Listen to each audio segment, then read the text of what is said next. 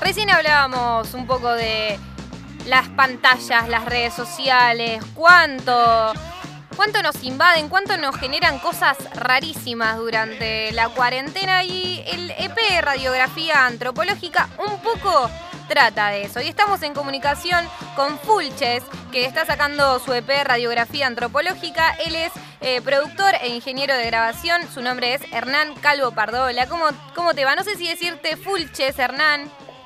¿Cómo queda? ¿Cómo va? ¿Todo bien? Todo bien, todo tranqui. No hay problema, no hay problema. Es, es, es un alter ego, pero soy la misma persona. Muy bien, muy bien. ¿Por qué, por qué Fulches? Es un nombre que salió, eh, viste, esas cosas que de repente hay determinado grupo de amigos que te ponen un apodo sin mucha razón. Y lo loco es que solamente es parte de ese grupo de amigos, después en el resto del, de mi universo no existe. Entonces dije, ah, está bueno aplicarlo. Bien, te empecé, está bueno. Llevaste algo muy cerrado de un grupito de amigos a, tu vida. Exactamente. ¿Cómo, ¿Cómo estás con la, con la salida de radiografía antropológica? Bien, la verdad que fue muy raro. Yo cuando arrancó todo el tema de la cuarentena y empecé a tener un poco más de tiempo porque tenía un poco menos de laburo, eh, me puse a hacer música que hacía rato que no me sentaba a hacer yo hice una canción y una partecita de otra y tenía iba a sacar un tema y al final terminé sacando cinco. Junté con amigos, va, junté no, junté virtualmente con amigos que, hicieron cosas increíbles y bueno, ahí salió el EP. ¿Cómo, ¿Cómo, fue esta cuestión de eh, estar acostumbrado a trabajar para otros, si se quiere, como productor musical, y empezar a decir, bueno, voy a producir eh, cosas que yo pienso, que yo siento?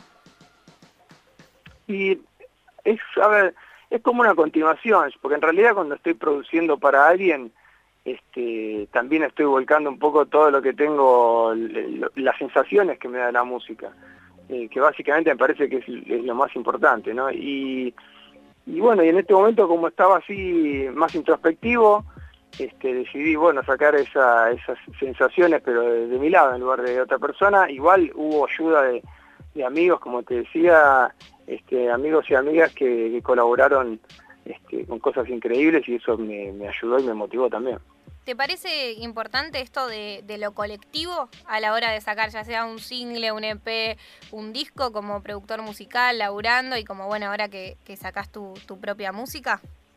Y, la verdad que todo lo que sea colectivo siempre rinde más, desde mi punto de vista. O sea, el tema individual llega hasta cierto punto, pero después siempre hace falta una mirada externa que te, que te ubique y te diga, che, esto está bueno, esto no, o mismo que te dé otro punto de vista que quizás nunca, nunca te hubieras imaginado que existía o que no te lo habías planteado, y siempre eso está buenísimo, porque de hecho estas canciones hubo situaciones que fueron así, algunas por error, otras por este por, por o sea por una, una decisión este pensada pero pero hubo partes que salieron sin querer por, por una mala interpretación de, de, de alguna cosa que había mandado, otra fue decir, che, no, esto que mandaste no está bueno, te mando esto, y estaba increíble.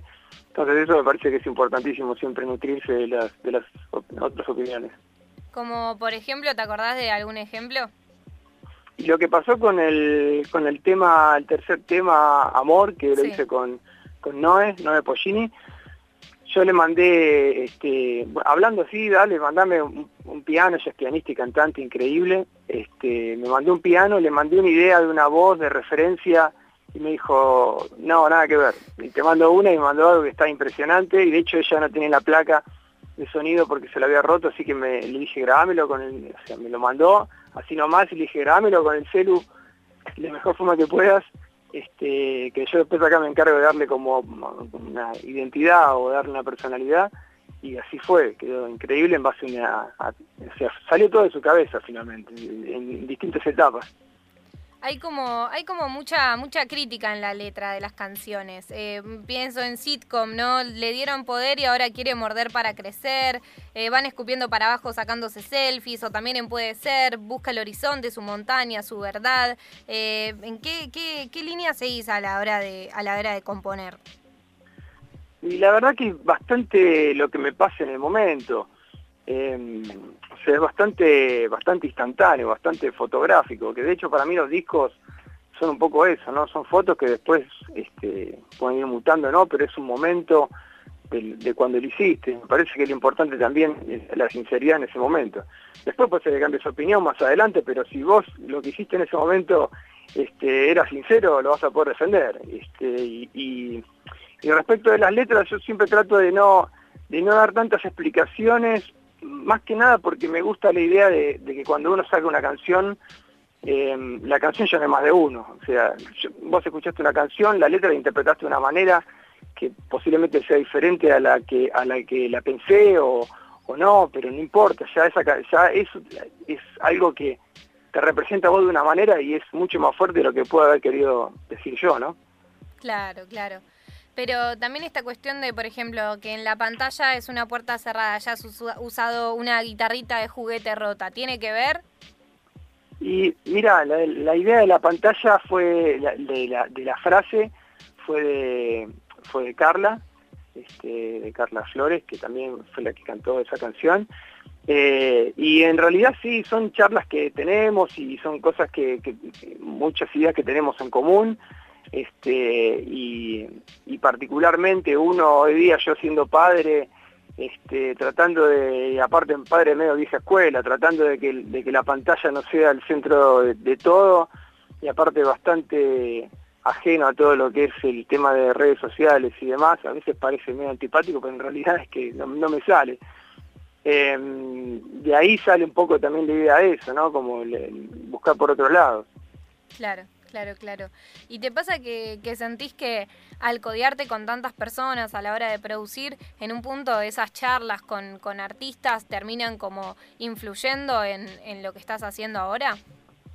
Siempre, sea, yo siento que las influencias que, tengo en muchos casos son musicales, puede ser de una situación que me pasó o de, no sé, haber visto una película, qué sé yo, una charla, de un, y eso te, dispara ideas y te deja cosas dando vuelta en la cabeza que después se convierten en música y eso me parece que está buenísimo, siempre esas, conversaciones terminan dejando para uno y para y para el artista con el que está hablando este, cosas ahí maquinando que, que ayudan a, la evolución de la música y no quedarse quieto ahí en un lugar, sino tratar de arriesgar un poco. ¿Qué, qué pensás de, esto de empezar a, valorar un poquito más? Va, ya se valora, ¿no? Pero como esto de, darle más lugar a, lo instrumental, a, no solamente, bueno, solamente la letra cantada y nada más, sino darle un lugar importante a lo instrumental y también a, a que quien escucha la música se, se, acostumbre a, bueno, disfrutar esta parte instrumental. Eh, pienso también en Morbo y Mambo, ¿no? Que también es una, es una banda que, que en, un, en, algún, en un punto lo que hace es, bueno, vamos a escuchar algo instrumental, con, con letra, obviamente, con partes de, con voz, pero también a disfrutar todos estos sonidos. ¿Pensás que, es importante como que empezar a, a desarrollar ese tipo de oído?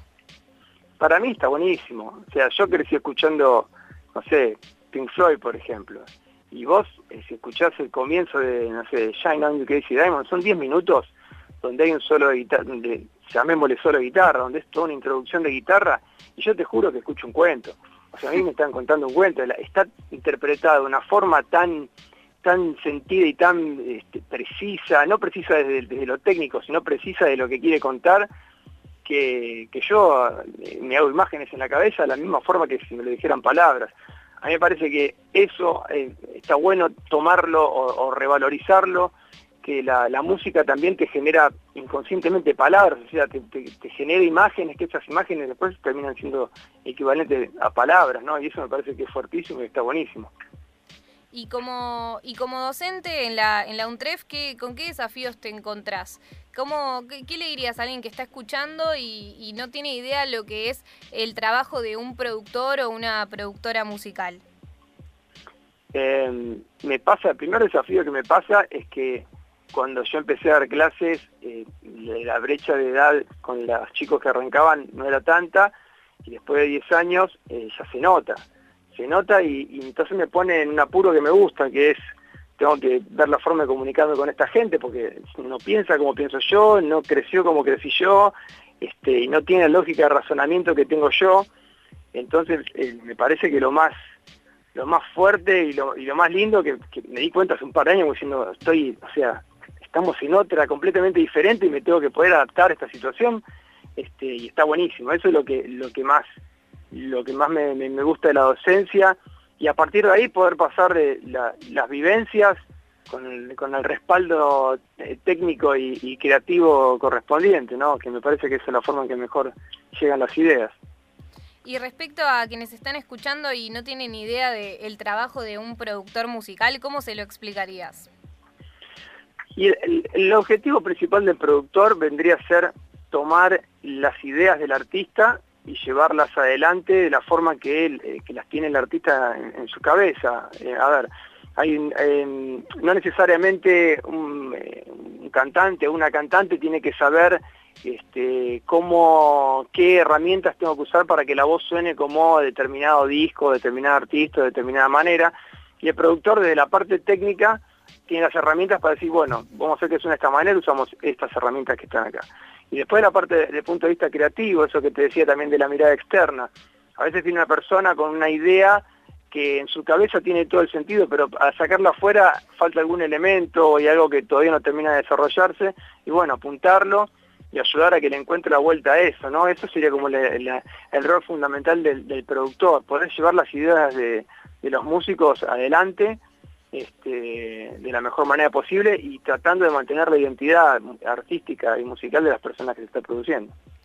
¿Pensás que, tal vez esto de, que, bueno, sepas más o menos, sepas producir y estés haciendo tu contenido te dio un poco más de impunidad, por ejemplo, al decir, bueno, voy a usar una guitarra criolla rota y bueno, voy a experimentar y tocar acá y ver cómo suena y, volver a escucharlo mil veces?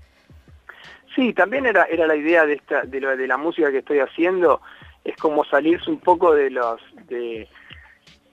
tradicional, de lo más, este, de, o sea, de lo que está bien, ¿no? Tratar de, hacer las cosas mal, pero bien. O sea, tratar de, buscar el límite de, la búsqueda eh, y de esa forma poder encontrar cosas nuevas. A veces voy por un lado y termino este, derrapando y, vuelvo, porque no es lo que estaba buscando, pero en esa búsqueda por ahí terminé encontrando otra cosa que me sirve como elemento para otra canción me parece que eso es lo que no hay que perder, ¿no? Como el tema de la búsqueda constante cuando uno está haciendo música o cualquier este, actividad artística, el tema de la búsqueda, cuando para mí el, este, el artista cuando deja de buscar es como que empieza a perder un poco la esencia, ¿no? Que eso fue lo que es lo que hace el arte, me parece a mí. ¿Y qué y de lo que está saliendo ahora? No sé si, si estás actualizado o no, ese tipo de cosas. ¿Qué, qué te llama la atención de música de, de ahora? me, está pasando eh, eh, en general, por ejemplo, que por ahí es un poco contrario a lo que piensa mucha gente, pero siento que hoy día, con el tema también de, la exposición en redes sociales, por ejemplo Instagram, ese tipo de cosas, em, la gente tiene que aprender a tocar, que hubo un momento, un momento en los últimos años donde donde el, tocar bien quedó medio de lado porque hay tantas herramientas que te permiten solucionar todo tipo de errores y problemas que hay ciertos, artistas empezaron a despreocupar por tocar bien. Entonces eso se nota porque esa frescura se pierde.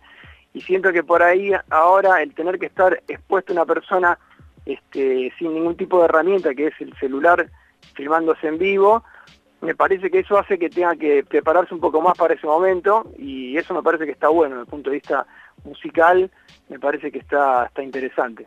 ¿Te referís ahí ahora en los recitales en streaming, por ejemplo, que bueno, se nota tal vez que deberían como perfeccionar el aprender a, tocar un instrumento? Sí, tal cual, y desde antes también, porque cuando eh, venía alguien y tocaba una canción con la guitarra, si no cantás bien y no tocas bien la guitarra, la canción no va a quedar buena, entonces el, tener que practicarla para cuando uno decide mostrarla con una cámara de un celular, este, si no suena bien, eh, no te va a enfatizar nada bueno el celular. En cambio, cuando uno va desde la producción, hay herramientas que a veces se abusa un poco y se termina haciendo que suenen cosas que realmente o originalmente no suenan. ¿Y, de música que está saliendo ahora, qué te llama algo la atención? ¿Te gusta? Mira, escucho de todo. Recién estaba escuchando un disco de una banda que no conocía, se llama Men I Trust, pero ah, prendo el, Tidal, que es el, Spotify que uso yo, que suena un poquitito mejor, y me fijo en lo que voy a la parte que salió hoy, pongo play y arranco a escuchar. y pasan un montón de cosas que no me gustan ni medio y de repente un montón de cosas que me encantan. O sea, eh, no no tengo ningún tipo de prurito en que me guste un estilo musical u otro, la verdad que eso ya por suerte hace tiempo que, que lo dejé de lado y de repente aparece algo interesante y, me atrae y, me atrae. O sea, la, la, movida urbana que hay ahora, este, hay cosas que me parecen que están buenísimas, otras cosas que no, no me gustan nada, este, y me parece que es lo interesante, ¿no? También que, esté esa variedad ahí como para poder ir escuchando y dirigiendo. Y de esta movida federal que se está dando, donde hay muchas bandas de Córdoba, Mendoza, bueno, también eh, yendo a La Plata, por ejemplo, con Laptra, ¿hay, ¿hay alguna, alguna banda que te llame la atención de esta movida? Mira, cuando salió la movida mendocina, este, la verdad que me pareció bastante atractiva. Bueno, igual tenemos algunos amigos en común con la gente de Usted Señálemelo, de Perros on the Beach, y, y, a mí me pareció muy muy fresco, o sea, muy, muy, no sé si fresco, a veces me siento un viejo hablando, pero fresco. No, está bien, está bien, fresco, está bien, está bien. Este, me pareció como interesante, como algo renovador. Buenísimo, buenísimo. Bueno, Hernán, ¿qué te gustaría que escuchemos de tu nuevo EP Radiografía Antropológica? Y la verdad que los cinco temas me encantan, las cinco canciones están buenísimas. No sé si pasaron alguna, pasen alguna que no hayan pasado, porque la que elijan va a estar, va a estar bien. A mí la verdad que me gustan todas. Bueno, si te parece, eh, escuchamos Te Aplaudo, que fue con la que empezamos, pero no la dejamos terminar. Dale, buenísimo. ¿Algo, algo, para, querés presentarte Aplaudo? Eh, te aplaudo. Una canción que habla un poco de gente que me parece que de repente tiene algunas contradicciones con las cuales este, no me represento, no me siento representado, mejor dicho, entonces eh, esa canción vale un poquitito de eso.